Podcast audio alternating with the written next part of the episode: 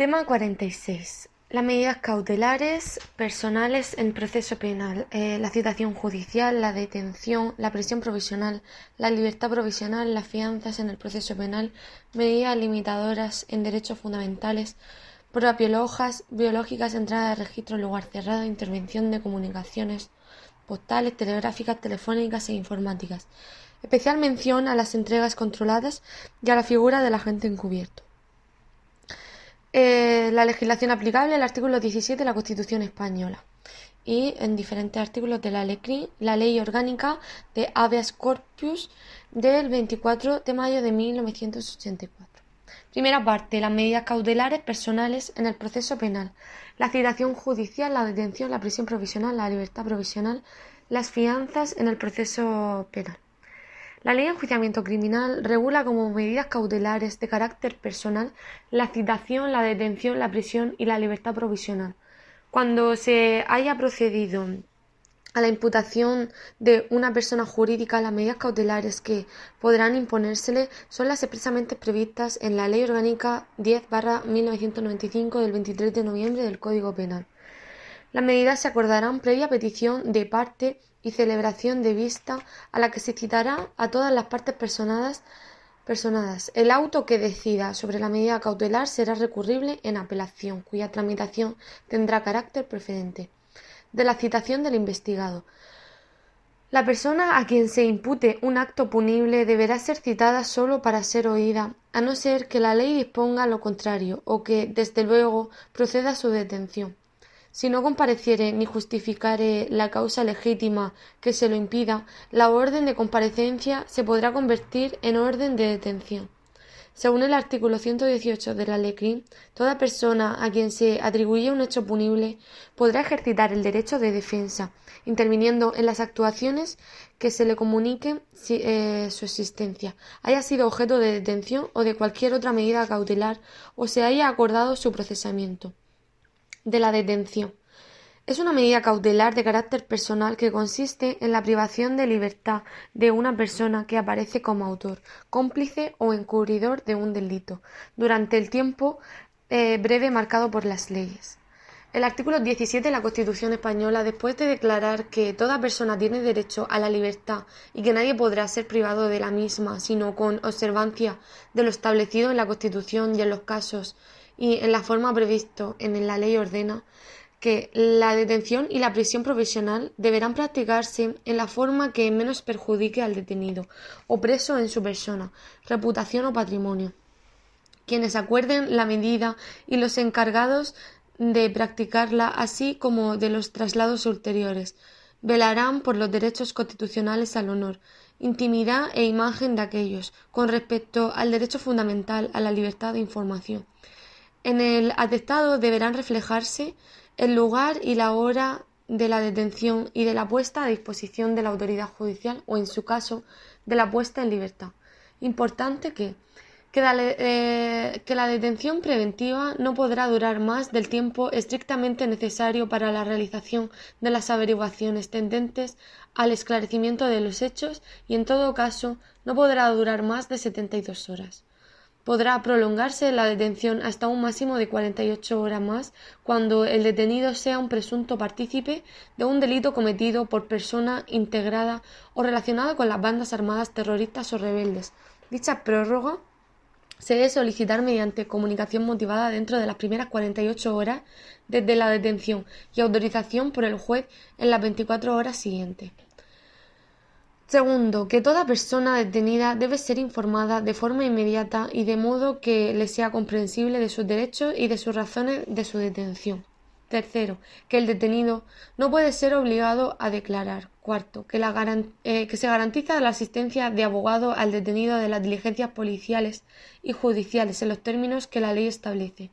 Quinto, que la ley regulará el procedimiento de habeas corpus para producir la inmediata puesta a disposición judicial de toda persona detenida ilegalmente. Cualquier persona puede detener 7. Eh, 1. Al que intentare cometer un delito en el momento de ir a cometerlo.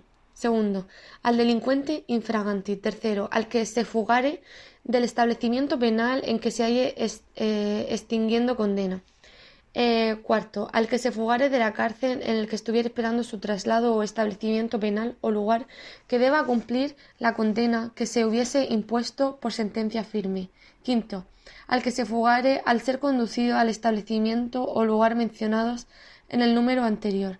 Sexto, al que se fugare estando detenido o preso por causa pendiente. Séptimo, al procesado o condenado que estuviere en rebeldía. El particular que detuviere eh, a otro justificará, si éste lo exigiere, haber obrado en virtud de motivos racionalmente suficientes para creer que el detenido se hallaba comprometido en alguno de los casos que prevé la ley.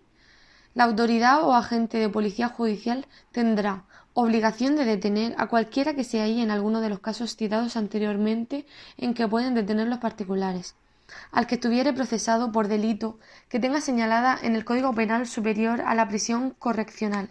Entiéndase que es la pena superior a cinco años. Al procesado por delito a que esté señalada pena inferior si sus antecedentes o las circunstancias del hecho hicieran presumir que no comparecerá cuando fuere llamado por la autoridad judicial. Se exceptúa al procesado que eh, preste en el acto fianza bastante al juicio de la autoridad o agente que intente detenerlo, para presumir racionalmente que comparezca cuando eh, le llame el juez o tribunal competente.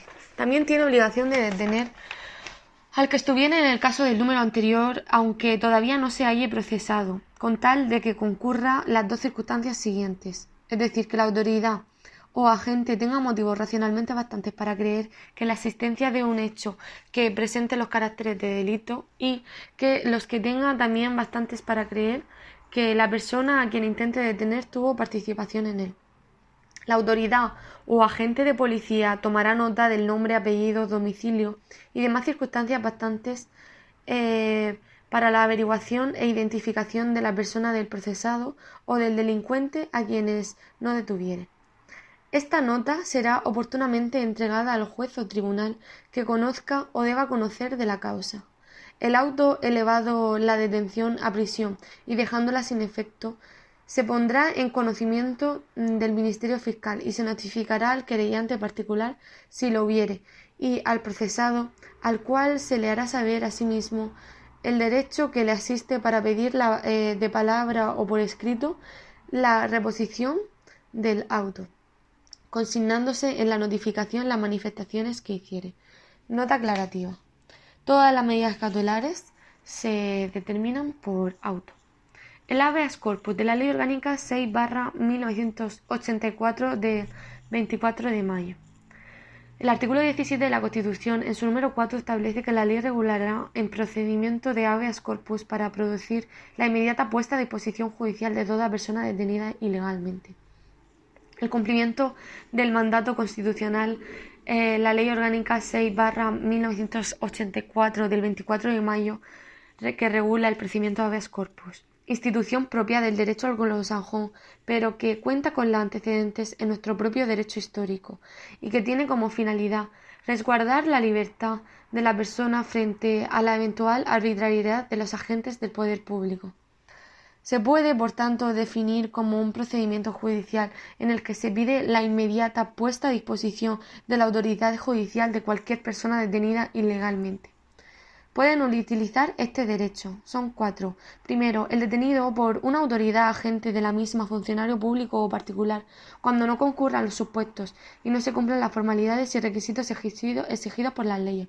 Segundo, los que estén ilícitamente internados en cualquier establecimiento o lugar. Tercero, los detenidos que no hayan sido puestos en libertad o entregados al juez dentro de los plazos establecidos. Y cuarto, los privados de libertad a quienes no les sean respetados los derechos que la Constitución y las leyes procesales garantizan.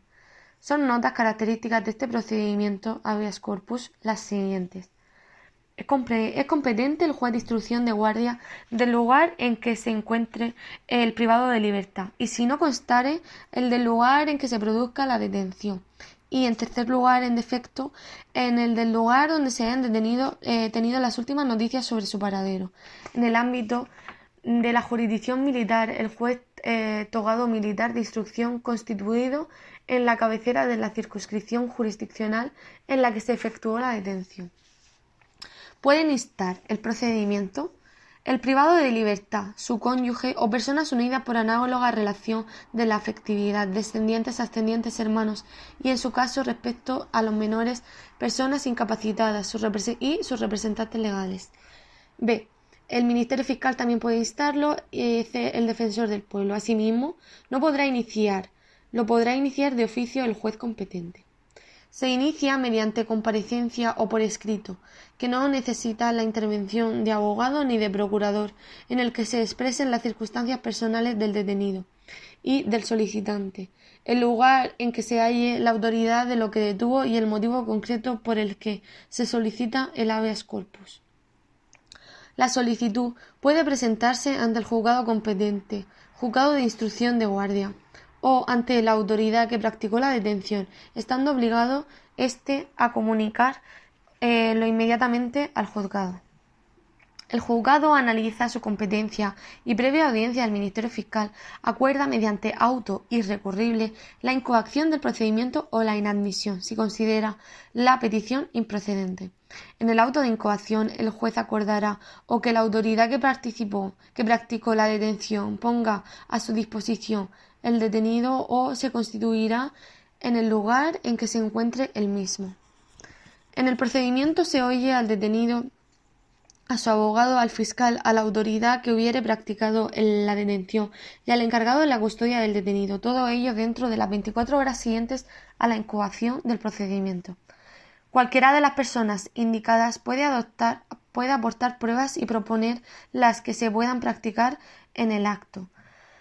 El procedimiento termina mediante auto del juez que puede tener algunos de los siguientes pronunciamientos. 1. Declararse ser conforme a derecho la privación de libertad, ordenando el archivo del procedimiento. B. Declarar que la detención es ilegal, en cuyo caso decreta su libertad inmediata o que continúa la situación de detención, pudiendo en este caso acordar que continúe en otro establecimiento u ordenar que el detenido sea puesto inmediatamente a su disposición. Si el juez estimare que se ha cometido algún delito de detención ilegal, denuncia falsa o simulación de delito, ordenará deducir testimonio para su, persecución y castigo. Las costas se declararán de oficio salvo que aprecie temeridad y mala fe del solicitante, en cuyo caso será condenado éste al pago de las mismas. De la prisión provisional, pregunta muy importante. Eh, la han preguntado como pregunta larga en gestión. Esta materia ha sido objeto de reforma por la Ley Orgánica 13-2003 del 24 de octubre, modificada a su vez por la Ley Orgánica 15-2003 del 25 de noviembre. Eh, pueden decretar la prisión provisional el juez o magistrado instructor, el juez que forme las primeras diligencias y el juez de lo penal o tribunal que conozca de la causa. Requisitos y duración de la prisión provisional. Para decretar la prisión provisional del investigado deben concurrir los siguientes requisitos a tenor de lo previsto en el artículo 103 de la ley Primero, que conste en la causa la existencia de un hecho que presente los caracteres de delito, sancionado con pena cuyo máximo sea igual o superior a dos años de prisión, o con pena inferior cuando el investigado tuviera antecedentes penales no cancelados por razón de delito doloso eh, o cuando hubieran sido dictadas al menos dos requisitorias para su llamamiento y busca en los dos años anteriores, también si se quiere evitar que el investigado pueda actuar contra bienes jurídicos de la víctima, especialmente de los delitos de los artículos 173.2 del Código Penal, violencia doméstica. Y si el investigado viene actuando concertadamente con otra u otras personas de forma organizada para la comisión de hechos delictivos, o realiza sus actividades delictivas con habitualidad. Que existan motivos bastantes para creerlo criminalmente responsable. También eh, los requisitos para decretar la prisión provisional del investigado. Tercero, que mediante la prisión provisional se persiga alguno de los siguientes fines. Los tres siguientes. El fin de que se pretenda asegurar la presencia del investigado en el proceso, especialmente en el supuesto del apartado B anterior. Eh, segundo, que se intente evitar que el investigado actúe contra bienes jurídicos de la víctima, especialmente en el apartado C anterior. Tercero, que, que se quiera evitar que el investigado cometa otros delitos si el delito que se le imputa es doloso. En estos tres supuestos, la duración de la prisión provisional será de un año si la pena es igual o inferior a tres años de prisión, prorrogable por seis meses una sola vez, y de dos años si la pena es superior a tres años, prorrogable por otros dos años una sola vez. Si la sentencia de condena es recurrida, la prisión provisional podrá prorrogarse hasta la mitad de la pena impuesta. Evitar la ocultación, alteración o destrucción de las fuentes de prueba, en cuyo caso la duración de la prisión provisional será de seis meses. Es eh, otro motivo por el. Bueno, sí, importante. Para el cómputo de los plazos se tendrá en cuenta el tiempo que el investigado hubiera estado detenido o sometido a prisión provisional por la misma causa. Se excluirá, sin embargo, de aquel cómputo de tiempo en el que la causa eh, sufriere dilaciones no imputables a la Administración de Justicia. Cuando la medida de prisión provisional acordada exceda de las dos terceras partes de su duración máxima, el juez o tribunal que conozca de la causa en el Ministerio Fiscal comunicará respectivamente esta circunstancia al presidente de la Sala de Gobierno y al fiscal jefe del tribunal correspondiente, con la finalidad de que se adopten las medidas precisas para eh, para imprimir las actuaciones con la máxima celeridad. A estos efectos, la tramitación del procedimiento gozará de preferencia respecto de los demás. Cuando se decreta la prisión incomunicada o el secreto de sumario, sin antes del plazo establecido de duración de la prisión provisional, se levantará la incomunicación o el secreto. El juez o tribunal habrá de motivar la subsistencia del presupuesto de la prisión provisional. El trámite. Del artículo 105 de la ley Desde que el detenido es puesto a disposición del juez de instrucción o del tribunal que deba conocer de la causa, este, salvo que decretare su libertad provisional sin fianza, convocará a audiencia dentro del plazo de 72 horas al Ministerio Fiscal, además de las partes personadas y al investigado, que deberán estar asistidos de abogado por el elegido o designado de oficio, pudiendo intervenir el fiscal mediante videoconferencia. El abogado del investigado tendrá, en todo caso, acceso a los elementos de las actuaciones que resulten esenciales para impugnar la privación de libertad del investigado. En los supuestos de procedimiento regulado en el título 3 del título 4 de la ley juicios rápidos, el trámite se sustanciará con arreglo a lo establecido en el artículo 798 salvo que la audiencia se hubiera celebrado con anterioridad. En dicho precepto se contempla una audiencia a las partes y Ministerio Fiscal que en el acto podrán solicitar medidas cautelares. Esta audiencia también habrá de convocarse para solicitar y decretar la prisión provisional del investigado no detenido o su libertad provisional con fianza. En la comparecencia se podrán proponer pruebas para practicarse en el acto o dentro de las setenta y dos horas antes indicadas. Si a ninguna parte interesase la prisión o la libertad con fianza, acordará la inmediata puesta en libertad del detenido. Cuando la audiencia no pudiere celebrarse, el juez podrá acordar la prisión provisional o libertad provisional con fianza, pero deberá convocar dicha audiencia dentro de las siguientes setenta y dos horas, adoptando las medidas disciplinarias procedentes en relación con la causa de no celebración de la primera audiencia.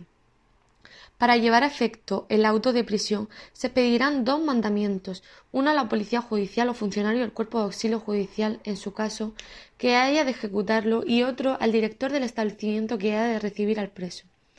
El, mantenimiento el mandamiento se consignará los datos personales que consten del investigado, el delito que dé lugar al procedimiento, y si la prisión ha de ser incomunicada o comunicada. Los directores de los establecimientos no recibirán a ninguna persona en condición de preso sin que se les entregue mandamiento de prisión. Una vez dictado auto por el que se acuerde la libertad del preso, inmediatamente se pedirá mandamiento al director del establecimiento. 4. Supuestos especiales. El juez o tribunal podrá acordar que la prisión provisional del investigado se, verifique en su domicilio cuando por razón de enfermedad el, internamiento entrañe grave peligro para su salud, pudiendo autorizar que el investigado salga de su domicilio durante las horas necesarias para el tratamiento de su enfermedad, siempre que siempre con la vigilancia precisa. En los casos en que el investigado se hubiere sometido a tratamiento de desintoxicación o deshabituación a sustancias estupefacientes y el ingreso en prisión pudiera frustrar el resultado de dicho tratamiento, la medida de prisión provisional podrá ser sustituida por el ingreso en un centro oficial o de una organización legalmente reconocida para la continuación del tratamiento, siempre que los hechos objeto de procedimiento sean anteriores a su inicio. En este caso, el investigado no podrá salir del centro sin la autorización del juez o tribunal que hubiere acordado la medida. Contra los autos que decreten, prorroguen o denieguen la prisión provisional o acuerden la libertad del investigado podrá ejercitarse el recurso de apelación en los términos previstos en los artículos 766, el cual regula el recurso de apelación contra los autos del juez de instrucción y de lo penal en el procedimiento abreviado, que gozará de tramitación preferente. El recurso contra el auto de prisión deberá resolverse en el plazo, en el plazo máximo de 30 días. De la detención o prisión incomunicadas. Los fines. El juez de instrucción o tribunal podrá acordar excepcionalmente, mediante resolución motivada, la detención o prisión incomunicadas cuando concurra alguna de las siguientes circunstancias la necesidad urgente de evitar graves consecuencias que puedan poner en peligro la vida, la libertad o la integridad física de una persona o la necesidad urgente de una actuación inmediata de los jueces de instrucción para evitar comprometer de modo grave el proceso penal. De la duración. El tiempo estrictamente necesario sin que pueda extender más allá de cinco días en los casos en que el investigado se encuentre integrado o relacionado con bandas armadas, terroristas o rebeldes, o se trate de delitos cometidos eh, concertadamente y de forma organizada por dos o más personas. La incomunicación podrá prorrogarse por otro plazo no superior a cinco días. En ningún caso podrá ser objeto de detención incomunicada a los menores de 16 años. De los derechos del incomunicado. Podrá asistir con las Precauciones debidas a las diligencias en que así lo prevea la ley cuando su presencia no pueda desvirtuar el objeto de la incomunicación. Se le permitirá contar con los efectos que se proporcione el preso siempre y cuando, a juicio del juez o tribunal, no frustren los fines de la incomunicación. No podrá realizar ni recibir comunicación alguna aunque el juez o tribunal podrá autorizar comunicaciones que no frustren la finalidad de la prisión incomunicada, y adoptará, en su caso, las medidas oportunas. En los supuestos de incomunicación, el detenido o preso podrá ser privado de los siguientes derechos si así lo justifican las circunstancias del caso. Eh, designar un abogado de su confianza. Prescindir de ese derecho. Comunicarse con todas o alguna de las personas con las que tenga derecho a hacerlo, salvo con la autoridad judicial, el Ministerio Fiscal y el médico forense. También podrá prescindir del derecho de entrevistarse reservadamente con su abogado y de acceder él o su abogado a las actuaciones, salvo a los elementos esenciales para poder impugnar la legalidad de la detención. De la forma de acordarse la incomunicación o su prórroga. La incomunicación o restricción de otro derecho será acordada por auto. Cuando la restricción de los derechos sea solicitada por la Policía Judicial o por el Ministerio Fiscal, se entenderán acordadas las medidas antedichas que hayan sido instadas por un plazo máximo de veinticuatro horas, dentro del cual el juez habrá de pronunciarse sobre la solicitud, así como sobre la pertinencia de acordar el secreto de las actuaciones. La incomunicación y la aplicación al, detenido o preso de alguna de las excepciones referidas en el apartado anterior será acordada por auto debiéndose motivar las razones que justifican la adopción de cada una de las excepciones al régimen general. El juez controlará efectivamente las condiciones en que se desarrolle la incomunicación, cuyo efecto podrá requerir información a fin de constatar el estado del detenido o preso y el respecto a sus derechos.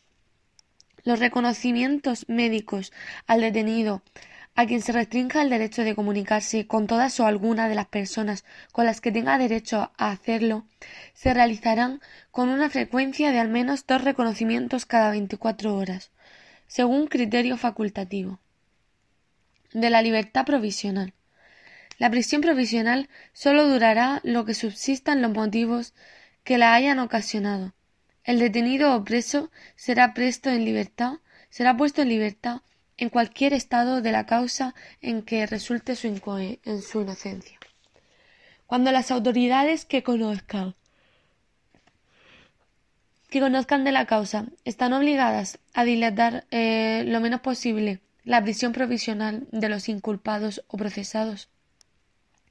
Cuando no se hubiere acordado la prisión provisional del investigado, el juez o tribunal decretará si el investigado ha de dar fianza para continuar en libertad provisional. Para decretar la libertad provisional, confianza, es necesario convocar la comparecencia del artículo 505 de la ley, es decir, una audiencia en el plazo de 72 horas con todas las partes. En el auto en el que el juez o tribunal decretará la fianza, fijará su calidad y cantidad, siendo dicha resolución apelable. Para determinar la, la calidad y cantidad de la fianza, se tomarán en cuenta la naturaleza del delito, el estado social y antecedentes del proceso, y las demás circunstancias que pudieran influir en el mayor o menor interés de éste, para ponerse fuera del alcance de la autoridad judicial.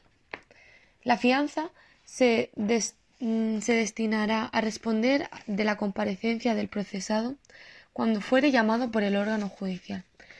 La fianza puede ser objeto de modificación en lo que resulte necesario para asegurar las consecuencias del juicio. El procesado que quedare en libertad provisional con o sin fianza deberá construir apudacta obligación de comparecer en los días que le fueren señalados y siempre que fuere llamado. Si el investigado o procesado incumpliere la anterior obligación, perderá la fianza que, en su caso, hubiere prestado. Si la fianza hubiere sido personal se señalará al fiador personal el plazo de diez días para, para presentar el rebelde y si no lo verificare, se procederá a hacer efectiva la fianza, adjudicándola al Estado. Para realizar toda fianza se procederá por la vía de apremio. Una vez adjudicada la fianza, el fiador no tendrá acción para pedir la devolución, quedándole a salvo su derecho para reclamar la indemnización contra el procesado o sus causavientes. De la reforma de los autos de prisión de libertad provisionales. Para acordar la prisión o libertad provisional confianza de quien estuviera en libertad o agravar las condiciones de la libertad provisional ya acordada, sustituyéndola por la prisión o libertad provisional confianza, se requerirá solicitud del Ministerio Fiscal o de alguna parte acusadora, resolviéndose previa celebración de la comparecencia a que se refiere el artículo 505 de la Ley Las diligencias de prisión y libertad provisionales se sustanciarán en piezas separadas. Las fianzas en el proceso penal.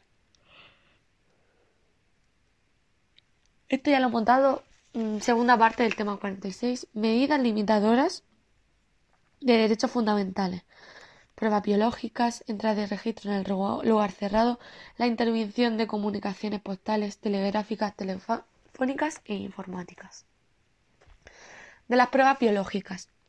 Cuando se pusiera de manifiesto la existencia de huellas o vestigios cuyo análisis biológico pudiera contribuir al esclarecimiento de hecho investigado, el juez de instrucción adoptará u ordenará a la policía judicial o al médico forense que adopte la medida necesaria para que la recogida, custodia y examen de aquellas muestras se verifique en condiciones que garanticen su autenticidad.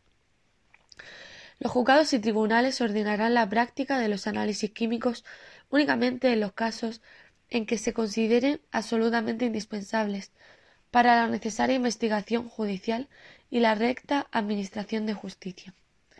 Siempre que concurran acreditadas razones que lo justifiquen, el juez de instrucción podrá acordar en resolución motivada la obtención de muestras biológicas del sospechoso, que resulten indispensables para la determinación de su perfil de ADN, A tal fin, podrá decidir la práctica de aquellos actos de inspección, reconocimiento o intervención corporal que resulten adecuados a los principios de proporcionalidad y racionalidad.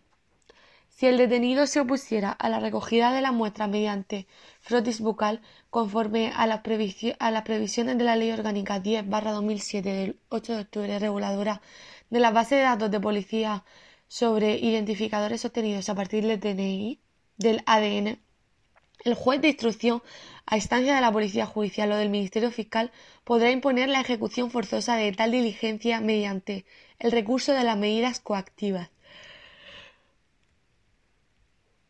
mínimas indispensables que deberán ser proporcionadas a las circunstancias del caso y respetuosas con su dignidad.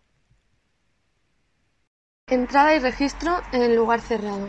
El artículo 18.2 de la Constitución española garantiza la inviolabilidad del domicilio, de tal manera que, salvo en caso de flagrante delito, ninguna entrada o registro podrá hacerse en él sin consentimiento del titular o resolución judicial. Ahora bien, esta garantía de inviolabilidad del domicilio no es una creación de la vigente Constitución, ya que con anterioridad era expresamente recogida en nuestra vieja ley de enjuiciamiento criminal. La finalidad de esta medida es la del aseguramiento de la prueba. Se podrá decretar la entrada y registro cuando hubiera indicios de encontrarse allí el procesado o los instrumentos o bienes, libros, papeles u otros objetos que puedan servir para su descubrimiento y comprobación. Distingue la ley a los efectos de entrada y registro según se trate de edificios públicos o de domicilios de particulares. Considera como edificios o lugares públicos, según el artículo 547 de la Ley los que estuvieran destinados a cualquier servicio oficial, militar o civil del Estado, provincia o municipio. Segundo, también es un edificio o lugar público los que estuvieran destinados a cualquier establecimiento de reunión o recreo fueran o no lícitos. Tercero, cualquiera otros edificios o lugares cerrados que no constituyan domicilio de un particular. Para la entrada en los lugares comprendidos eh, en los números 1 y 2, el juez oficiará al jefe de aquellos. 4. Los buques del Estado. En este caso, la comunicación indicada se dirige a los comandantes respectivos. Para la entrada en los templos y demás lugares religiosos basta pasar recado delante eh, de atención a las personas a cuyo cargo estuviese y para la entrada en el Palacio de las Cortes la autorización del presidente respectivo. Para la entrada en las representaciones diplomáticas, domicilio de los representantes extranjeros o buques extranjeros se necesita su venia o su autorización para la entrada y registro en los edificios destinados a la habitación u oficios de representantes de naciones extranjeras acreditados cerca del Gobierno de España, les pedirá su venia al juez por medio de atento oficio, en el que les rogará que contesten en el término de doce horas. Si transcurriese este término sin haber eh, sin haberlo hecho o si el representante extranjero denegare la venia, el juez lo comunicará inmediatamente al Ministerio de Justicia. Entre tanto, el, ministro no le, eh, no le comunique su resolución, se abstendrá de entrar en el registrar en el edificio, pero adoptará las medidas de vigilancia oportunas. Tampoco podrá entrar a registrar en los buques mercantes extranjeros sin la autorización del capitán o si éste la denegara, si la del cónsul de su nación, sin la del cónsul de su nación. En los buques extranjeros de guerra, la falta de autorización del comandante se, eh, suplirá por el embajador o el ministro de la nación a que pertenezcan. Se podrá entrar en las habitaciones de los cónsules extranjeros y en las oficinas pasándoles previamente recado de atención y observando las formalidades prescritas en la Constitución del Estado y en las leyes. B. Es el domicilio todo edificio en que una persona o familia tenga su morada habitual o transitoria. También se reputan domicilio a estos efectos los palacios reales estén o no habitados por el monarca. Para su entrada y registro es necesario licencia del jefe o empleado que tuviera a su cargo la custodia si no está en la habitación por el monarca. Pues si estuviera residiendo en el mismo será necesario real licencia por conducto del mayordomo mayor de su majestad. El edificio o lugar cerrado o parte del mismo dedicada a la habitación. Los buques nacionales mercantes, tratándose de personas jurídicas imputadas, el espacio físico que constituya el centro de dirección de las mismas, ya se trate de su domicilio social o de su establecimiento dependiente, o aquellos otros lugares en que se custodien documentos u otros soportes de su vida diaria que quedan eh, reservados al conocimiento de terceros. Cuando se refiere a domicilio de los particulares, dice la ley que podrá el juez instructor, en los casos indicados, ordenar la entrada y registro en el domicilio de españoles o extranjeros residentes en España, pero exige que se haga con consentimiento del interesado o a falta de éste, en virtud de auto motivado, que se notificará a la persona interesada inmediatamente o lo más tarde dentro de las veinticuatro horas de haberse dictado. Por otra parte, expresa expresa la ley que este, eh, que este registro podrá practicarse de día o de noche si la urgencia lo hiciera necesario. No se ordenará el registro en los libros y papeles de contabilidad del procesado o de otra persona, sino cuando eh, hubiera indicios graves de que esta diligencia resultara el descubrimiento o la comprobación de algún hecho o circunstancia importante de la causa. De los agentes de policía que podrán asimismo proceder eh, de la propia autoridad de la inmediata detención de aquellos contra los que haya mandamiento de prisión o cuando sean sorprendidos en, en flagrante delito o cuando siendo perseguidos se oculten en una casa o cuando sean miembros de las bandas armadas o terroristas, cualquiera que sea el lugar donde se refugien, pudiendo también proceder al registro de dicho lugar o domicilio y a la ocupación de efectos dando cuenta inmediatamente al juez competente. D. El registro se hará a presencia del interesado o de la persona que legalmente le represente, o de un individuo de su familia mayor de edad. Y en efecto, de todos los dos, eh, de dos vecinos del mismo pueblo que serán testigos presenciales, estando presentes el secretario judicial. Cuando el edificio o lugar cerrado estuviera fuera del territorio del juez, encomendará esta, este la práctica de las operaciones al juez de su propia categoría del territorio en que aquellos radiquen, el cual, a su vez, podrá encomendarlas a las autoridades o agentes de policía judicial. E. El acto de entrada y registro se hará constar en el acta con expresión de los nombres del secretario o del funcionario que por su delegación lo practique y las demás personas que intervengan y en ella se expresan la hora del principio y el fin. Nota aclarativa respecto del funcionario que por delegación lo practique.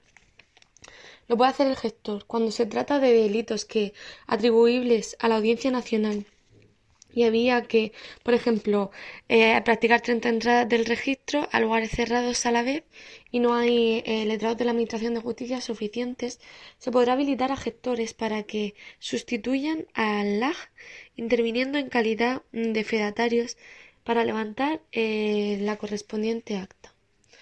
Pues la descripción del registro y sus incidencias y los resultados obtenidos, así como relación de los objetos que se que se recogieron y la firmarán las personas que intervinieren bajo la fe del secretario actuante. F.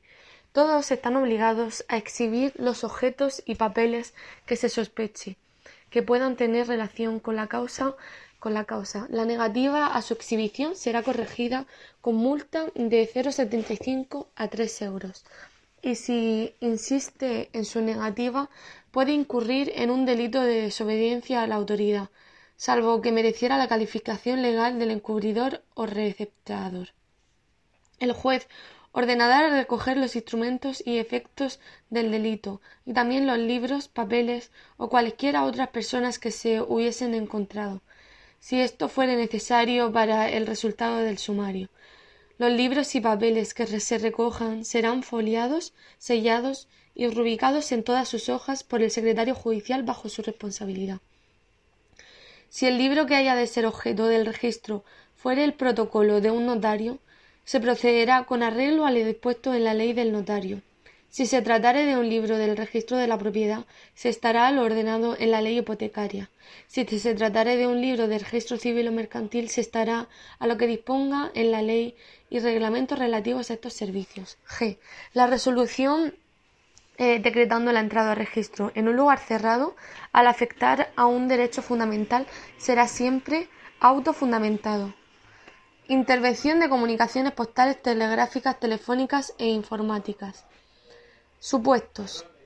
El juez podrá acordar la detención de la correspondencia privada postal y telegráfica, incluidos faxes, burofaxes y giros, que el investigado remita o reciba, así como su apertura o examen, si hubiera indicios de obtener por estos medios el descubrimiento o la comprobación de algún hecho o circunstancia relevante para la causa, siempre que la investigación tenga por objeto alguno de los siguientes delitos Delitos dolosos castigados con pena con límite máximo de al menos tres años de prisión, también delitos cometidos en el seno de un grupo u organización criminal y tres delitos de terrorismo.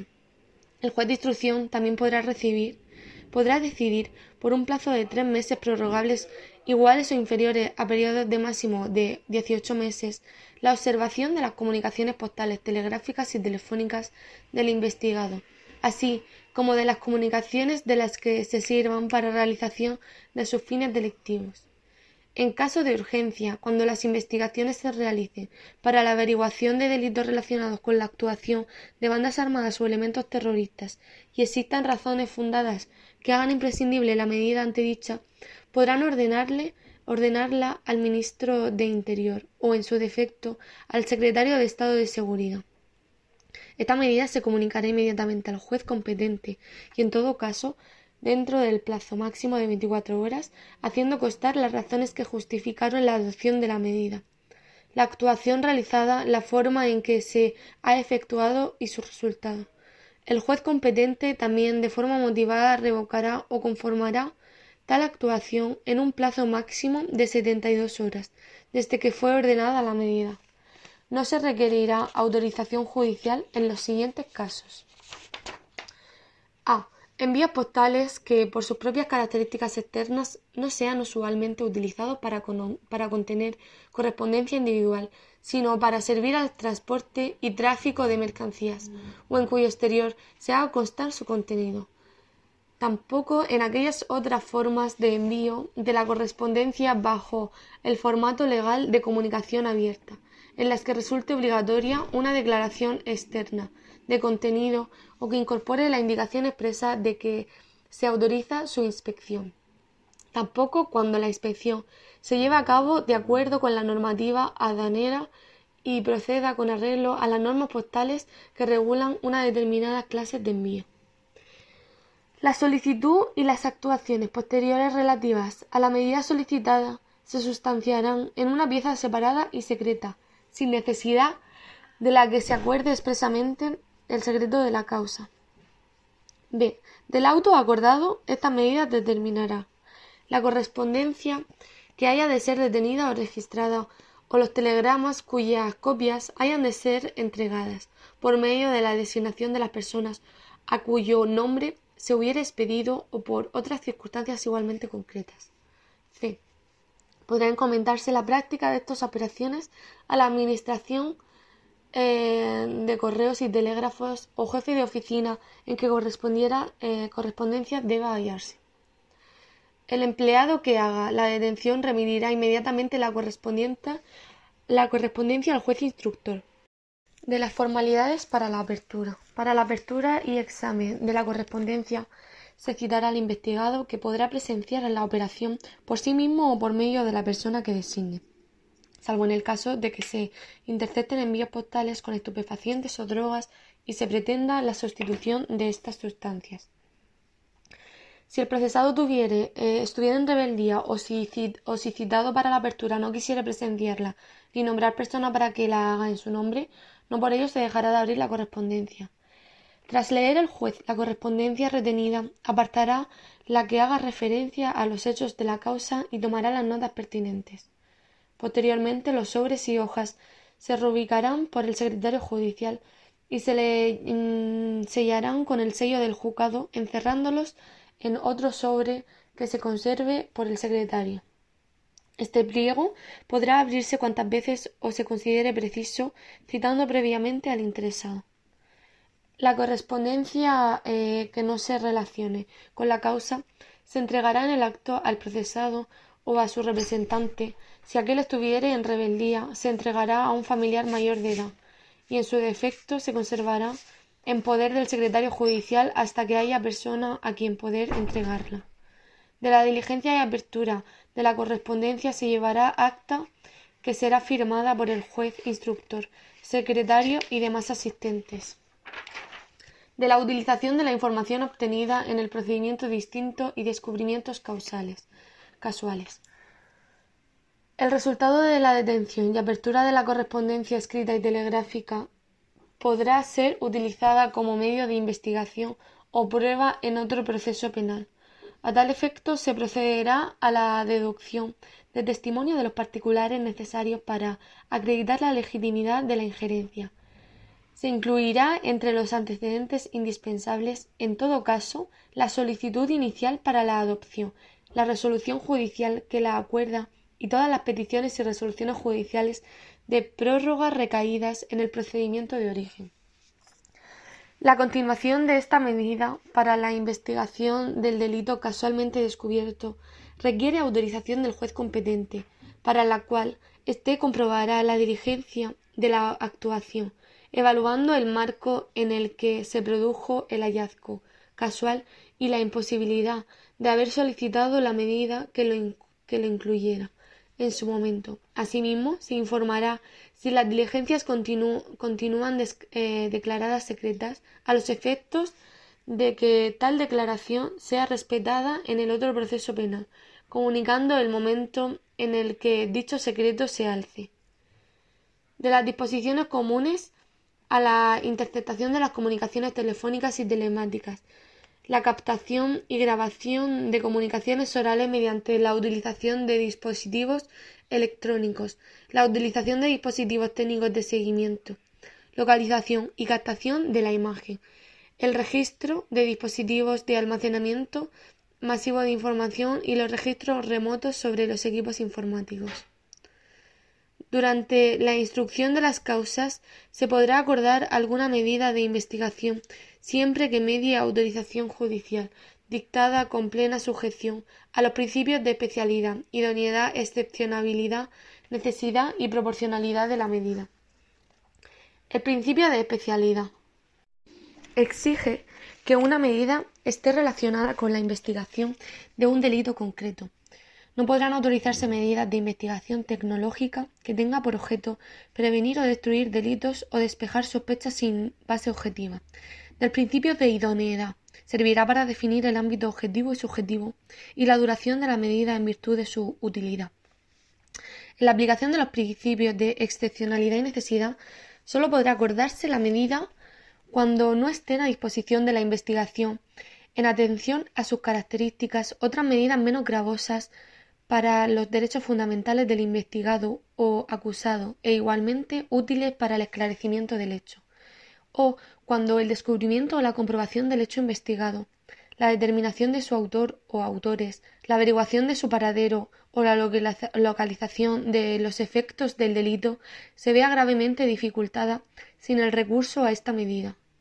Las medidas de investigación reguladas sólo se reputarán proporcionadas cuando, tomadas en consideración todas las circunstancias del caso, el sacrificio de los derechos e intereses afectados no sea superior al beneficio que de su adopción resulte para el interés público y de terceros. Para la ponderación de los intereses en conflicto, la valoración del interés público se basará en la gravedad del hecho, su trascendencia social o el ámbito tecnológico de producción, la intensidad de los indicios existentes y la relevancia del resultado perseguido con la restricción del derecho. De la solicitud de la autorización judicial. El juez podrá acordar las medidas de oficio o a instancia del Ministerio Fiscal o de la Policía Judicial. Cuando el Ministerio Fiscal o la Policía Judicial soliciten del juez de instrucción una medida de investigación tecnológica, la petición habrá de contener ocho cosas. Habrá de contener la descripción del hecho objeto de investigación y la identidad del investigado o de cualquier otro afectado por la medida, siempre que tales datos resulten conocidos. También deberá contener la solicitud de autorización judicial la exposición detallada de las razones que justifiquen la necesidad de la medida, así como los indicios de criminalidad que se hayan puesto de manifiesto durante la investigación previa a la solicitud de autorización del acto de injerencia. También deberá contener los datos de identificación del investigado o acusado y, en su caso, de los medios de comunicación empleados que permitan la ejecución de la medida. También deberá contener la extensión de la medida con especificación de su contenido. Quinto, la solicitud de autorización judicial también deberá eh, contener la unidad investigadora de la Policía Judicial que se hará cargo de la intervención. Sexto, la forma de ejecución de la medida. Séptimo, la duración de la medida que se solicita. Y octavo, el sujeto obligado que llevará a cabo la medida en caso de concederse, de conocerse. De la resolución judicial. El juez de instrucción autorizará o denegará la medida solicitada mediante automotivado, oído el Ministerio Fiscal. Esta resolución dictará en el plazo máximo de 24 horas desde que se presente la solicitud. Siempre que resulte necesario para resolver sobre el cumplimiento de alguno de los requisitos expresados, el juez podrá requerir con interrupción del plazo antedicho una ampliación o aclaración de los términos de la solicitud. La resolución judicial que autorice la medida concretará al menos los siguientes extremos. Tendrá que concretar la resolución el hecho punible objeto de investigación y su calificación jurídica con expresión de los indicios racionales en los que funde la medida, también la identidad de los investigados y de cualquier otro afectado por la medida de ser conocido. También deberá contener la extensión de la medida de injerencia especificando su alcance, así como la motivación relativa al cumplimiento de los principios rectores establecidos legalmente. También deberá contener la unidad investigadora de policía judicial que se hará cargo de la, de la intervención la duración de la y la duración de la medida, también la formación y la periodicidad, periodicidad con la que el solicitante informará al juez sobre los resultados de la medida, la finalidad perseguida con la medida y, por último, también deberá contener la resolución. El sujeto obligado que llevará a cabo la medida en caso de concederse, de conocerse, con expresa mención del deber de colaboración y de guardar secreto, cuando proceda bajo apercibimiento de incurrir en un delito de desobediencia. Del secreto. La solicitud y las actuaciones posteriores relativas a la medida solicitada se sustanciarán en las piezas separadas y secretas, sin necesidad de que se acuerde expresamente el secreto de la causa. De la duración. Las medidas antedichas tendrán la duración eh, mm, que se especifiquen para cada una de ellas y no podrá exceder del tiempo imprescindible para el esclarecimiento de los hechos. Todas las medidas son iguales menos una. La diferencia está en los registros remotos sobre los equipos de informática. Nota aclarativa. El plazo común mm, de todas las medidas es de tres meses prorrogable a un periodo iguales y no superiores a 18 meses excepción de los registros remotos sobre los equipos de informática, es de un mes prorrogable por periodos iguales y máximo de tres meses. Volvemos a, la medida mm, general. La medida podrá ser prorrogada mediante auto motivado por el juez competente de oficio o previa petición racionada del solicitante, siempre que se subsistan las causas que la motivaron. Recurso el plazo eh, transcurrido el plazo por el que resultó concedida la medida sin haberse acordado su prórroga o, en su caso, finalizada esta, cesará a todos los efectos de la solicitud de la prórroga. La solicitud de prórroga se dirigirá por el Ministerio Fiscal o la Policía Judicial al juez competente con la antelación suficiente a la expiración del plazo concedido. Deberá incluir, en todo caso, un informe detallado del resultado de la medida y las, razones que justifiquen la continuación de la misma. En el plazo de dos días siguientes a la presentación de la solicitud, el juez eh, resolverá sobre el fin de la medida o su prórroga mediante automotivado. Antes de dictar la resolución podrá solicitar aclaraciones o mayor información. Concedida la prórroga, su cómputo se iniciará desde la fecha de expiración del plazo de la medida acordada Control de la medida. La Policía Judicial informará al juez de instrucción del desarrollo y los resultados de la medida en la forma y con la periodicidad eh, que éste determine y en todo caso cuando por cualquier causa se ponga fin a la misma. De la afectación a terceras personas. Podrá acordarse medidas de investigación aun cuando afecte a terceras personas en los casos y en las condiciones que se regulan a las disposiciones específicas de cada una de ellas. De la, utilización de la información obtenida en un procedimiento distinto y descubrimientos casuales. El uso de las informaciones obtenidas en un procedimiento distinto de los descubrimientos casuales podrá ser utilizado como medio de investigación o prueba en otro proceso penal. A tal efecto, se procederá a la deducción de testimonio de los particulares necesarios para acreditar la legitimidad de la injerencia. Se incluirá entre los antecedentes indispensables, en todo caso, la solicitud inicial para la adopción, la resolución judicial que la acuerda y todas las peticiones y resoluciones judiciales de la prórroga recaídas en el procedimiento de origen. Cese de la medida. El juez acordará, es importante que el juez acordará el cese de la medida cuando desaparezcan las circunstancias que justificaron su adopción o resulte evidente que a través de la misma no se están obteniendo los resultados pretendidos y en todo caso cuando haya transcurrido el plazo mm, de que hubiera sido autorizado, desde que hubiera sido autorizado. Destrucción de registros. Una vez que se ponga término el procedimiento mediante resolución firme, se ordenará el borrado y eliminación de los registros originales que puedan constar en los sistemas electrónicos e informáticos utilizados en el ejercicio de la medida. Se conservará una copia bajo custodia del secretario judicial.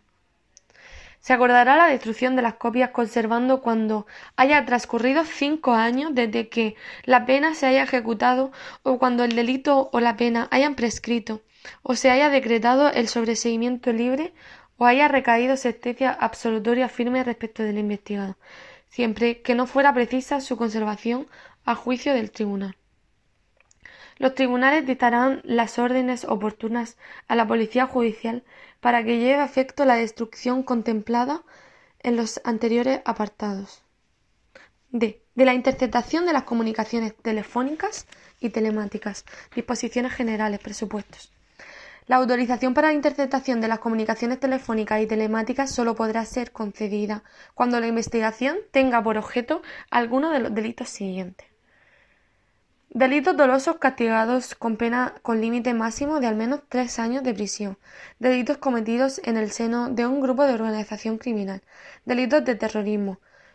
Delitos cometidos a través de los instrumentos informáticos o de cualquier otra tecnología de la información o de la comunicación o servicios de comunicación. Ámbito.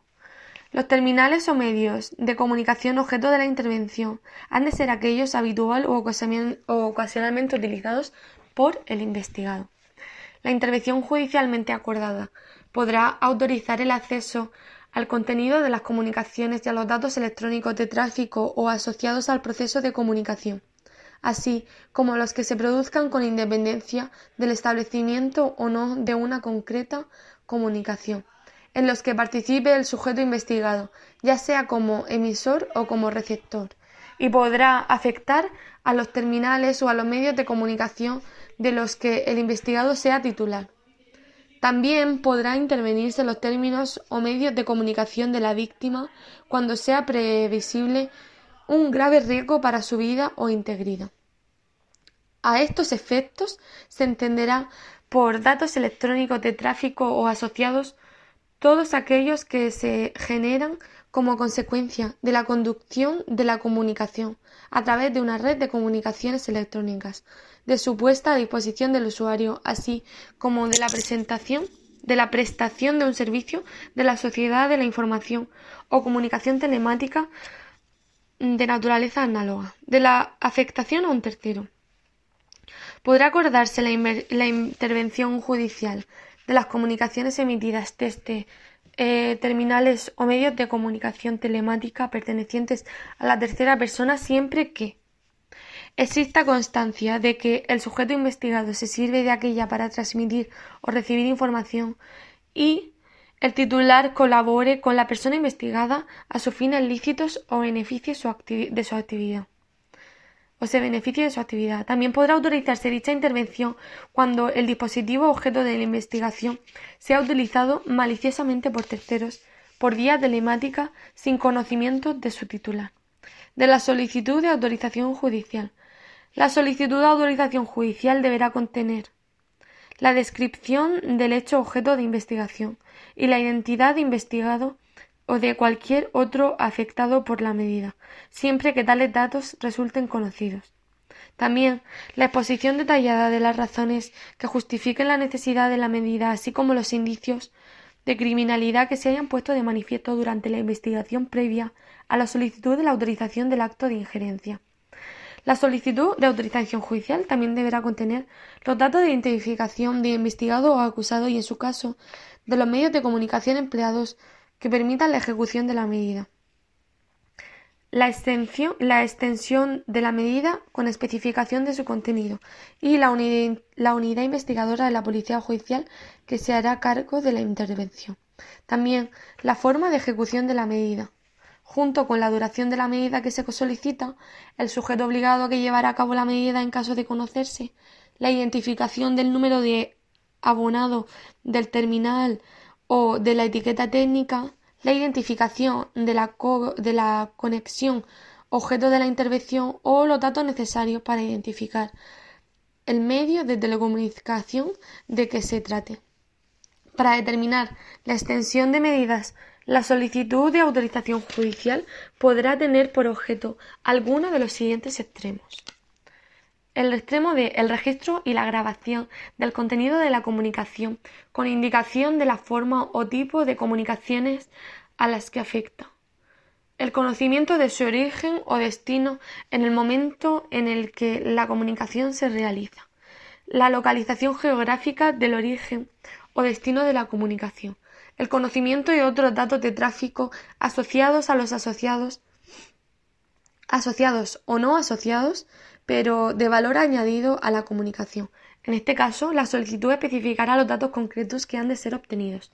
Importantísimo que, en caso de urgencia, cuando las investigaciones se realicen para la averiguación de delitos relacionados con las actuaciones de bandas armadas o elementos terroristas y existan razones fundadas que hagan imprescindible la medida antedicha, podrá ordenarla el ministro de Interior o, en su defecto, el secretario de Estado de Seguridad. Esta medida se comunicará inmediatamente al juez competente y, en todo caso, dentro del plazo, máximo de 24 horas, haciendo constar las razones que justificaron la adopción de la medida, la actuación realizada, la forma en que se ha efectuado y su resultado. El juez competente también de forma motivada revocará o confirmará tal actuación en un plazo máximo de 72 horas, desde que fue ordenada la medida. Deber de colaboración. Todos los, prestadores de servicios de telecomunicaciones, de acceso a una red de comunicaciones o de servicios de la sociedad de la información, así como toda persona que de cualquier modo contribuya a facilitar las comunicaciones a través del teléfono o mm, de cualquier otro medio o sistema de comunicación telemática, lógica o virtual, están obligados a prestar al juez mm, del Ministerio Fiscal y de los agentes de policía judicial designados para la práctica de la medida, la asistencia y colaboraciones precisas para facilitar el cumplimiento de los autos de intervención de las telecomunicaciones. Los sujetos requeridos para prestar colaboración tendrán la obligación de guardar secreto acerca de las actividades requeridas por las autoridades. Los sujetos obligados que cumplimenten los anteriores deberes podrán incurrir en delitos de desobediencia. Del control de la medida. La Policía Judicial pondrá a disposición del juez con la periodicidad que éste determine y en soportes digitales distintos la transcripción de los, eh, de los pasajes que considere de interés y las grabaciones integrantes realizadas. Se indicará el origen y destino de cada una de ellas y se asegurará, mediante su sistema de sellado o firma electrónica avanzado o sistema de adveración suficientemente fiable, la autenticidad e integridad de la información volcada desde el ordenador central a los soportes digitales en que las comunicaciones hubieran sido grabadas. La duración, como todas las medidas, como casi todas menos una, la duración máxima inicial de la intervención, que se computará desde la fecha de autorización judicial, será de tres meses prorrogables por periodos sucesivos de igual duración, hasta el plazo máximo de 18 meses. De la solicitud de la prórroga. Para la fundamentación de la solicitud de la prórroga, la Policía Judicial adoptará, en su caso, la transcripción de aquellos pasajes de las conversaciones de la que se deduzcan informaciones relevantes para decidir sobre el mantenimiento de la medida. Antes de dictar la resolución, el juez podrá solicitar aclaraciones o mayor información, incluido el contenido íntegro de las conversaciones intervenidas. Del acceso de las partes a las grabaciones. Alzado el secreto y expirado la vigencia de la medida de intervención, se entregará a las partes copia de las grabaciones y de las transcripciones realizadas. Si en la grabación hubiera datos referidos a aspectos de la vida íntima de las personas, sólo se entregará la grabación y transcripción de aquellas partes que no se refiera a ellos. La no inclusión de la totalidad de la grabación en la transcripción entregada se hará constar de modo expreso. Una vez examinadas las grabaciones en el plazo fijado por el juez, en atención al volumen de la información contenida en los soportes, cualquiera de las partes podrá solicitar la inclusión en las copias de aquellas comunicaciones que entiendan relevantes y hayan sido excluidas. El juez de instrucción oídas o examinadas por sí esas comunicaciones decidirá sobre la exclusión o incorporación a la causa. Se notificará por el juez de instrucción a las personas intervinientes en las comunicaciones interceptadas el hecho de la práctica de la injerencia y se le informará de las concretas comunicaciones en las que haya practicado que resulten afectadas, salvo que sea imposible, exija un esfuerzo desproporcionado o puedan perjudicar las futuras investigaciones. Si la persona notificada lo solicita, se le entregará copia de la grabación o transcripción de tales comunicaciones en las medidas que esto no afecte al derecho a la intimidad de otras personas o resulte contrario a los fines del proceso en cuyo marco se hubiera adoptado la medida de injerencia. De la incorporación al proceso de datos electrónicos de tráfico o asociaciones. Datos sobrantes en archivos automatizados en los prestadores de servicios.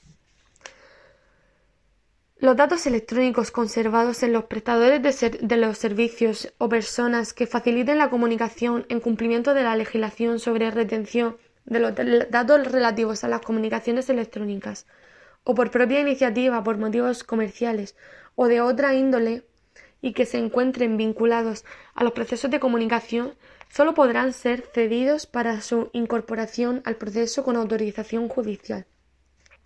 Cuando el conocimiento de esos datos resulte indispensable para la investigación, se solicitará del juez competente autorización para recabar la información que conste en los archivos automatizados de los prestadores de servicios, incluida la búsqueda entrecruzada o inteligente de datos, siempre que se precisen la naturaleza de los datos que hayan de ser conocidos y las razones que justifican la cesión. Del acceso a los datos necesarios para la identificación de usuarios, terminales y dispositivos de conectividad. Identificación mediante el número IP. Cuando en el ejercicio de las funciones de prevención y descubrimiento de los delitos cometidos en Internet, los agentes de policía judicial eh, tuvieran, que tuvieran acceso a una dirección de IP que estuviera siendo utilizada para la comisión de algún delito y no constara la identificación y localización del equipo o del dispositivo de conectividad correspondiente, ni los datos de identificación personal del usuario, solicitará al juez de instrucción que requiera de los agentes sujetos al deber de colaboración la cesión de los datos que permita la identificación y localización del terminal o del dispositivo de conectividad y de la identificación del sospechoso. De la identificación de los terminales mediante captación de códigos de identificación del apartado o de sus componentes. Siempre que, en el marco de una investigación, no hubiera sido posible obtener un determinado número de abonado y éste resulte indispensable a los fines de la investigación, Los agentes de policía judicial podrán valerse de artificios técnicos que permitan acceder al conocimiento de los códigos de identificación o etiquetas técnicas del aparato de telecomunicación o de alguno de sus componentes, tales como la numeración del IMSI o del IMEI, y en general, en cualquier medio técnico que, de acuerdo con el estado de la tecnología, sea apto para identificar el equipo de comunicación utilizado o la tarjeta utilizada para acceder a la red de telecomunicaciones. Una vez obtenidos los códigos que permiten la identificación del apartado o de alguno de sus componentes, los agentes de policía judicial podrán solicitar del juez competente la intervención de las comunicaciones. La solicitud habrá de poner en conocimiento del órgano jurisdiccional la utilización de los artificios antedichos. El tribunal dictará resolución motivada concedido o concediendo o denegando la solicitud de intervención en el plazo máximo de 24 horas de la identificación de los titulares o terminales o dispositivos de conectividad. Cuando en el ejercicio de sus funciones el Ministerio Fiscal o la Policía Judicial necesiten conocer la titularidad de un número de teléfono o de cualquier otro medio de comunicación, o en sentido inverso precisen el número de teléfono o de los datos identificativos de cualquier medio de comunicación, podrán dirigirse directamente a los prestadores de servicios de telecomunicaciones de acceso a una red de, telecomunicaciones o de servicios de la sociedad de la información, quienes estarán obligados a cumplir el requerimiento bajo apercibimiento de incurrir en el delito de desobediencia. Captación y grabación de comunicaciones orales mediante la utilización de dispositivos electrónicos.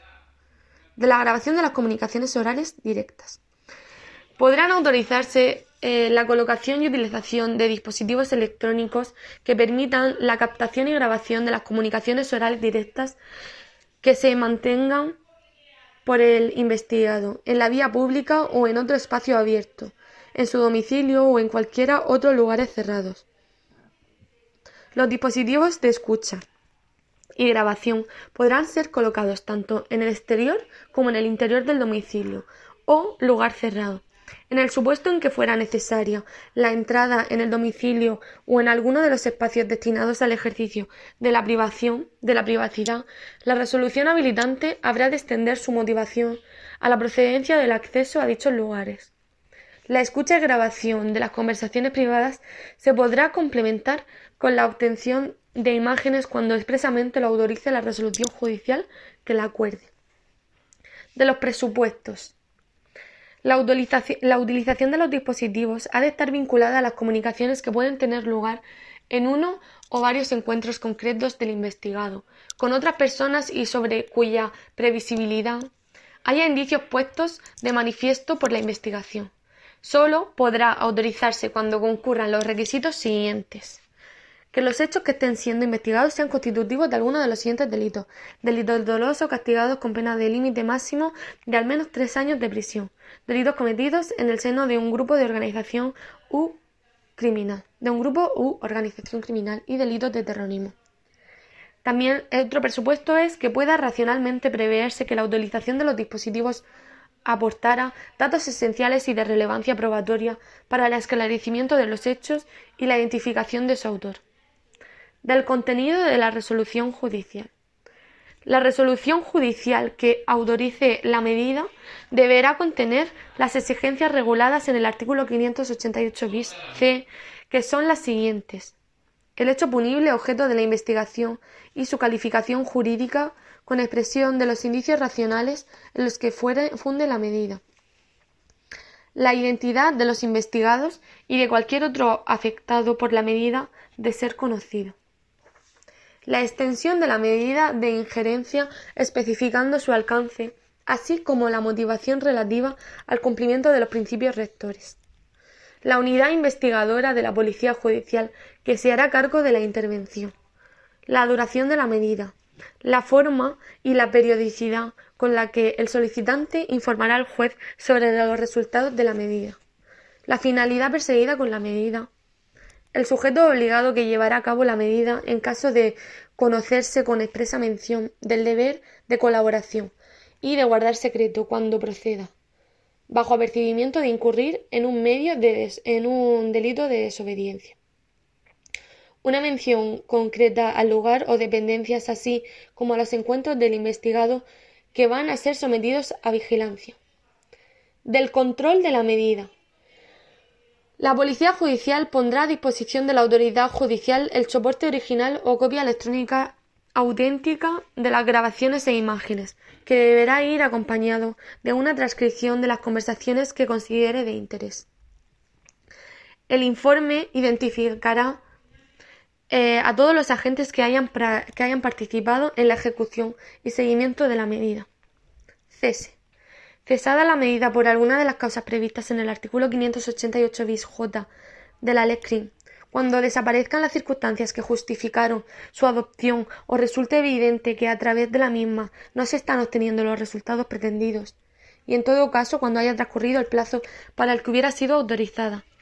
La grabación de conversaciones que puedan tener lugar en los otros encuentros o captación de imágenes de tales movimientos exigirá una nueva autorización judicial de la autorización de los dispositivos técnicos de la captación de la imagen, de seguimiento y de localización. Captación de imágenes en lugares o espacios públicos. La policía judicial podrá obtener y grabar por cualquier medio técnico imágenes de las personas investigadas cuando se encuentren en un lugar o espacio público, si ello fuera necesario para facilitar su identificación, para localizar los instrumentos o efectos del delito u obtener datos relevantes para el esclarecimiento de los hechos. La medida podrá ser llevada a cabo aun cuando afecte a personas diferentes del investigado, siempre que de otro modo se reduzca la forma eh, relevante de forma relevante la utilidad de la vigilancia o exista indicios fundados de la relación de dichas personas con el investigado y los hechos objetos de la investigación. Nota aclarativa importante que, sin la necesidad de autorización judicial, la policía eh, podrá obtener eh, y grabar por cualquier medio técnico imágenes mm, de la persona pública eh, investigada cuando se encuentre en un lugar o espacio público. De la utilización de dispositivos o medios técnicos de seguimiento y localización. Cuando concurran acreditadas razones de necesidad y la medida resulte eh, proporcionada, el juez competente podrá autorizar la autorización de dispositivos o medios técnicos de seguimiento y localización. La autorización deberá especificar el medio técnico que va a ser utilizado. Los prestadores, agentes y personas a que se refiere el artículo 588 ter de la ley CRIM, es decir, todos los prestadores de servicios de telecomunicaciones, de acceso a la red de telecomunicaciones o de servicios de la sociedad de la información, así como toda persona que de cualquier modo contribuya a facilitar las comunicaciones a través del teléfono o de cualquier otro medio o sistema de comunicación telemática lógica o virtual. Están obligadas a prestar al juez están obligados a prestar al juez, al Ministerio Fiscal y a los agentes de la Policía Judicial designados para la práctica de la medida la asistencia y colaboración precisa para facilitar el cumplimiento de los autos por los que se ordena el seguimiento bajo apercibimiento de incurrir en el delito de desobediencia. Cuando concurran razones de urgencia que, que hagan razonadamente temer que, de no colocarse inmediatamente el dispositivo o medio técnico de seguimiento y localización, se frustrará la investigación, la Policía Judicial podrá proceder a su colocación eh, dando cuenta a la mayor brevedad posible y, en todo caso, en el plazo máximo de 24 horas a la autoridad judicial, quien podrá facilitar la medida adoptada o acordar su inmediato, cese en el mismo plazo. En este último supuesto, la información obtenida a partir del dispositivo colocado carecerá de efectos en el proceso. Duración de la medida. La medida de utilización de dispositivos técnicos de seguimiento y localización tendrá una duración máxima de tres meses a partir de la fecha de su autorización. Excepcionalmente, el juez podrá acordar prórrogas sucesivas del mismo o inferior plazo hasta un máximo de 18 meses, si así estuviera justificado a la vista de los resultados obtenidos con la medida. La Policía Judicial entregará al juez los soportes originales o copias electrónicas auténticas que contengan la información recogida cuando éste se lo solicite y, en todo caso, cuando terminen las investigaciones. La información obtenida a través de las disposiciones, dispositivos técnicos de seguimiento y localización deberán ser debidamente custodiadas para evitar su utilización indebida. F. Del registro de dispositivos de almacenamiento masivo de información. Necesidad de motivación individualizada. Cuando, con ocasión de la práctica de un registro domiciliario, sea previsible la aprehensión de ordenadores, instrumentos de comunicación telefónica o telemática o dispositivos de almacenamiento masivo de información digital o el acceso a repositorios telemáticos de datos, la resolución del juez de instrucción habrá de extender su razonamiento a la justificación, en su caso, de las razones que legitimen el acceso de los agentes facultados a la información contenida en tales dispositivos. La simple incautación de cualquiera de los dispositivos antedichos, practicada durante el transcurso de la diligencia de registro domiciliario, no legitima el acceso a su contenido, sin perjuicio de que dicho acceso pueda ser autorizado ulteriormente por el juez competente del acceso a la información de dispositivos electrónicos incautados fuera del domicilio del investigado. La antedicha exigencia será también aplicable a aquellos casos en los que ordenadores, instrumentos de comunicación o dispositivos de almacenamiento masivo de datos o el acceso a repositores telemáticos de datos sean aprendidos con independencia de un registro domiciliario. En tales casos, los agentes podrán ser eh, podrán, pondrán en conocimiento del juez la incautación de tales efectos. Si éste considera indispensable el acceso a la información albergada en su contenido, otorgará la correspondiente autorización. De la autorización judicial. La resolución del juez de instrucción mediante la que se autorice el acceso a la información contenida en los dispositivos antedichos fijará los términos y el alcance del registro y podrá autorizar la realización de copias de los datos informáticos. Las condiciones necesarias para asegurar la integridad de los datos y las garantías de, la, eh, de su preservación para hacer posible, en su caso, la práctica de un dictamen pericial. Salvo que constituya el objeto o instrumento del delito o existan otras razones que lo justifiquen, se evitará la incautación de los soportes físicos que contengan los datos o archivos informáticos, cuando ello pueda causar un grave perjuicio a su titular o propietario, y sea posible la obtención de una copia de ellos en condiciones que garanticen la autenticidad e integridad de los datos. Cuando quienes lleven a cabo el registro o tengan acceso al sistema de información o a una parte del mismo tengan razones fundadas para considerar que los datos buscados están almacenados en otro sistema informático o en otra parte de él, podrán ampliar el registro, siempre que los datos sean lícitamente accesibles por medio del sistema inicial o estén disponibles para éste. Esta ampliación del registro deberá ser autorizada por el juez, salvo que ya lo hubiera sido en la autorización inicial. En caso de urgencia, la policía judicial o el fiscal podrán llevarlo a cabo informando al juez inmediatamente y en todo caso dentro del plazo máximo de 24 horas de la actuación realizada, la forma en que se ha efectuado y su resultado. El juez competente también de forma motivada revocará o confirmará tal actuación en un plazo máximo de 72 horas desde que fue ordenada la, la interceptación. En los casos de urgencia en que se aprecie un interés constitucional legítimo que haga imprescindible la medida antedicha, la Policía Judicial podrá llevar a cabo el examen directo de los datos contenidos en el dispositivo incautado, comunicándolo inmediatamente y, en todo caso, dentro del plazo máximo de 24 horas por escrito motivado al juez competente, haciendo constar las razones que justificaron la adopción de la medida, la actuación realizada, la forma en que se ha efectuado y su resultado. El juez competente también, de forma motivada, revocará o confirmará tal actuación en un plazo máximo de 72 horas desde que fue ordenada la medida. Las autoridades y agentes encargados de la investigación podrán ordenar a cualquier persona que conozca el funcionamiento del sistema informático o las medidas aplicadas para proteger los datos informáticos contenidos en el mismo, que facilite la información que resulte necesaria, siempre que de ello no derive una carga desproporcionada para el afectado, bajo apercibimiento de incurrir en delito de desobediencia.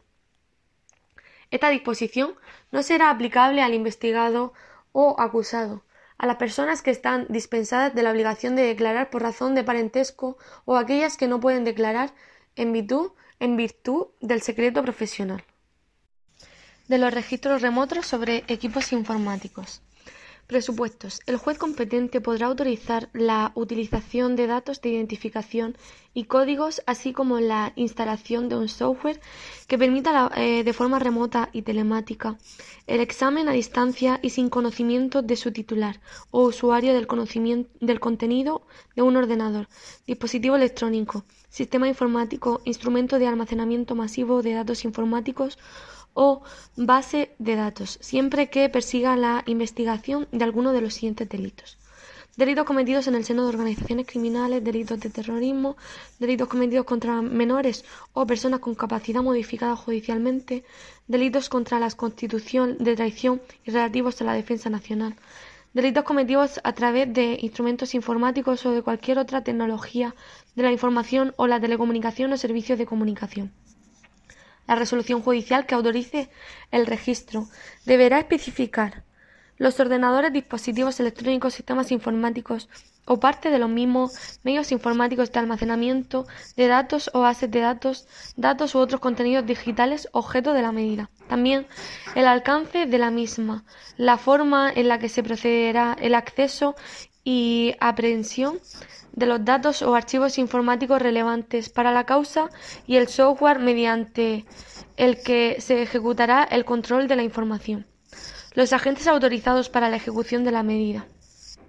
La autorización, en su caso, de la realización y conservación de copias de los datos informáticos y las medidas precisas para la preservación de la integridad de los datos almacenados, así como, para la inaccesibilidad o supresión de dichos datos del sistema informático al que se ha tenido acceso. Cuando los datos agentes, eh, cuando los agentes que lleven a cabo el registro remoto tengan razones para creer que los datos buscados están almacenados en otro sistema informático o en una parte del mismo, pondrán en este hecho en conocimiento, este hecho en conocimiento del juez, quien podrá autorizar una ampliación de los términos del registro. Del deber de colaboración.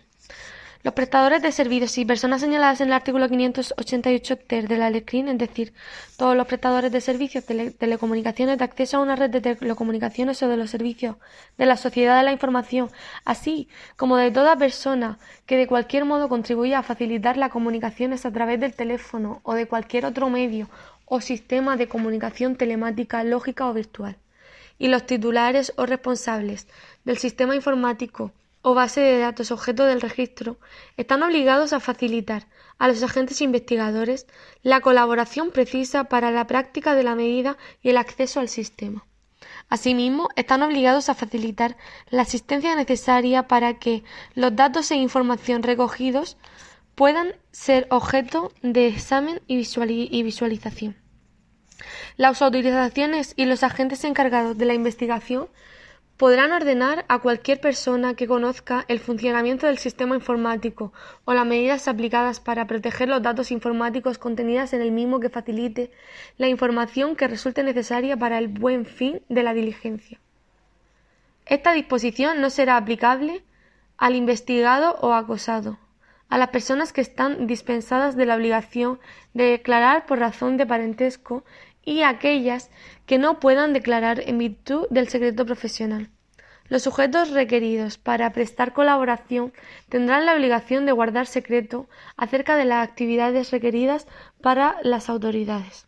Duración. La medida tendrá una duración máxima de un mes, prorrogable por igual periodo hasta máximo de tres meses. De las medidas de aseguramiento.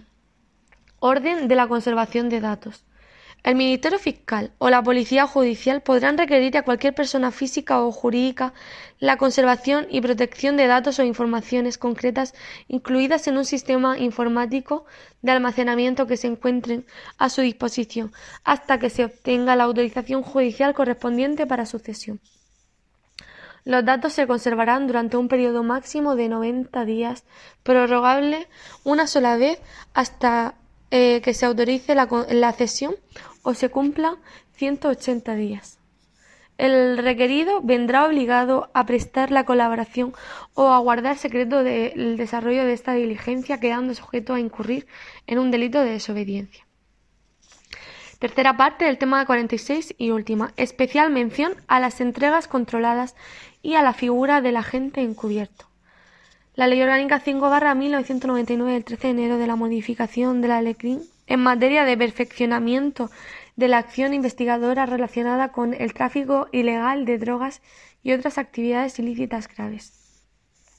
También podrá ser autorizada la circulación o entrega vigilada de los equipos materiales y sustancias a los que se refiere el artículo 371 del Código Penal, de los bienes y ganancias a que se hace referencia en el artículo 301 de dicho código, en todos los supuestos eh, previstos en el mismo, así como en los bienes materiales objeto de, eh, de especies animales y vegetales a los que se refieren los diferentes artículos del Código Penal. De la competencia.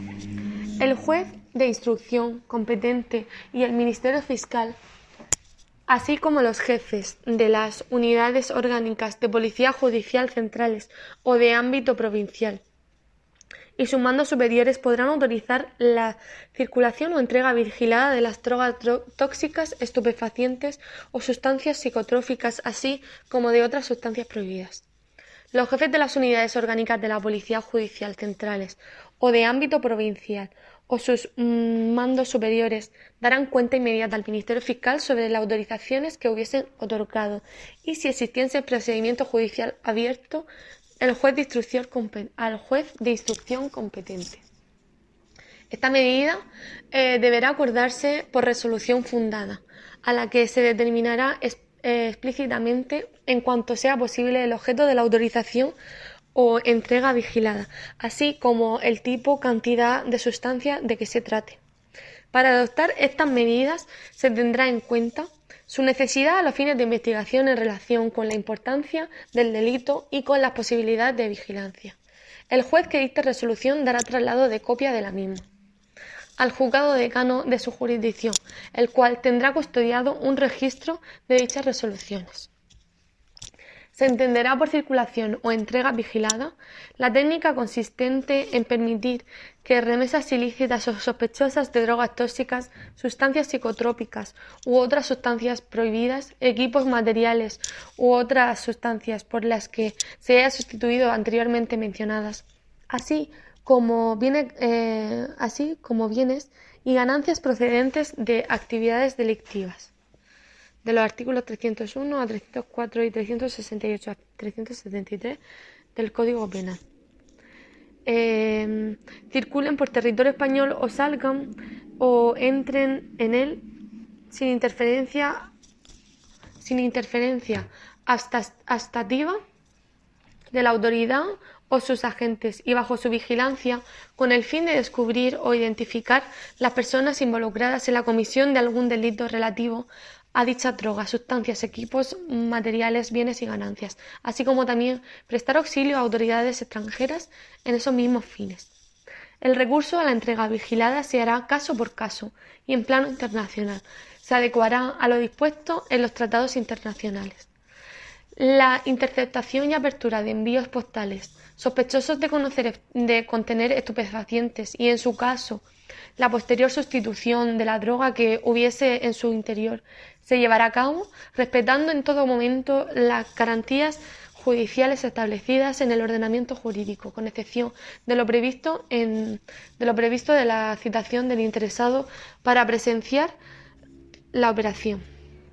Del agente encubierto.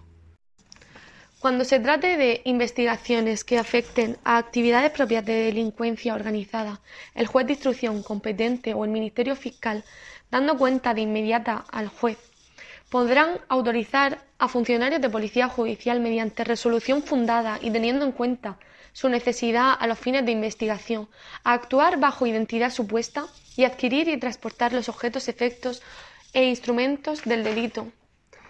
Y Mm, diferir la incautación de los mismos. Importante que la identidad supuesta será otorgada por el Ministerio Fiscal en el interior del, eh, del La identidad supuesta será otorgada por el Ministro del Interior por el plazo de seis meses prorrogables por periodos igual de duración, quedando legítimamente habilitados para actuar en todo lo relacionado con la investigación concreta y a participar en el tráfico jurídico y social bajo la identidad. Se considerará como delincuencia organizada la asociación de tres o más personas para realizar de forma permanente o reiterada conductas que tengan como fin cometer alguno o algunos de los siguientes delitos. Delitos de atención de tráfico ilícito de órganos humanos y trasplante de los mismos. Previsión en el artículo 156 eh, bis del Código Penal. Delito de secuestro de personas previsto en los artículos 164 y 166 del Código Penal.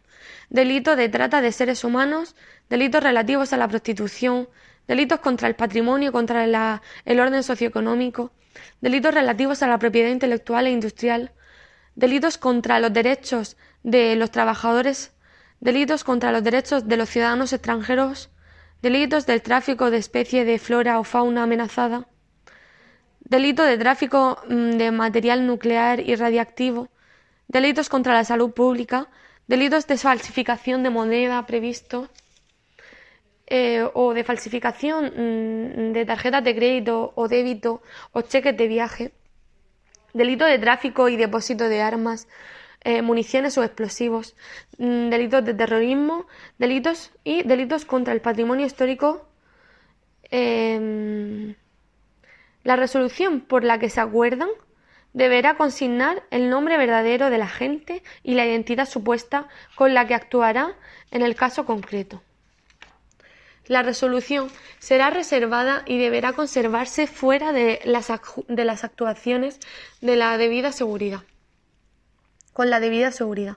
La información que vaya obteniendo el agente encubierto deberá ser puesta en la mayor brevedad mm, posible en conocimiento de quien autorizó la investigación y deberá aportarse proceso en su eh, el proceso en su integridad y se valorará eh, en conciencia por el órgano competente.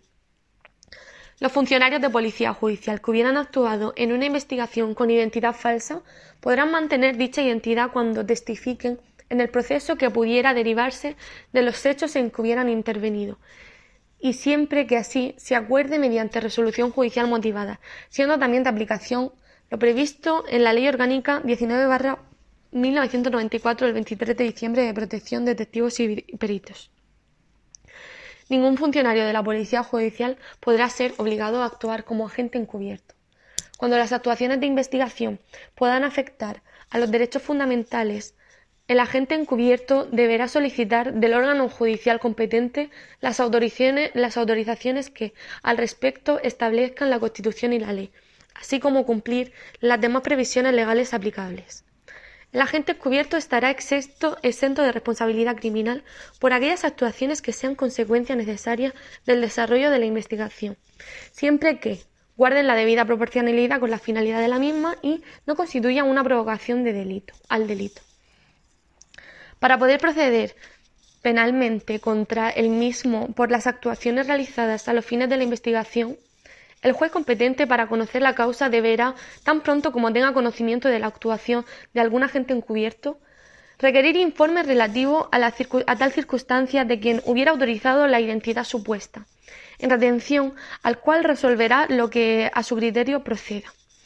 El juez de instrucción podrá autorizar a funcionarios de policía judicial para actuar bajo identidad supuesta en comunicaciones mantenidas en canales cerrados de comunicación, con el fin de esclarecer algunos de los delitos establecidos legalmente. Importantísimo que el agente encubierto informático con autorización específica para ello, podrá intercambiar o enviar por sí mismo archivos ilícitos por razón de su contenido y analizar los resultados de los algoritmos aplicados para la identificación de dichos archivos ilícitos.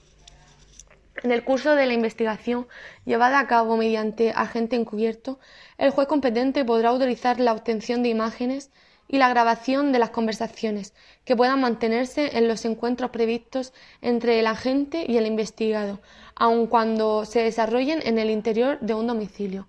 Fin del tema 46. Aun cuando se desarrolle en el interior de un domicilio. Fin del tema 46.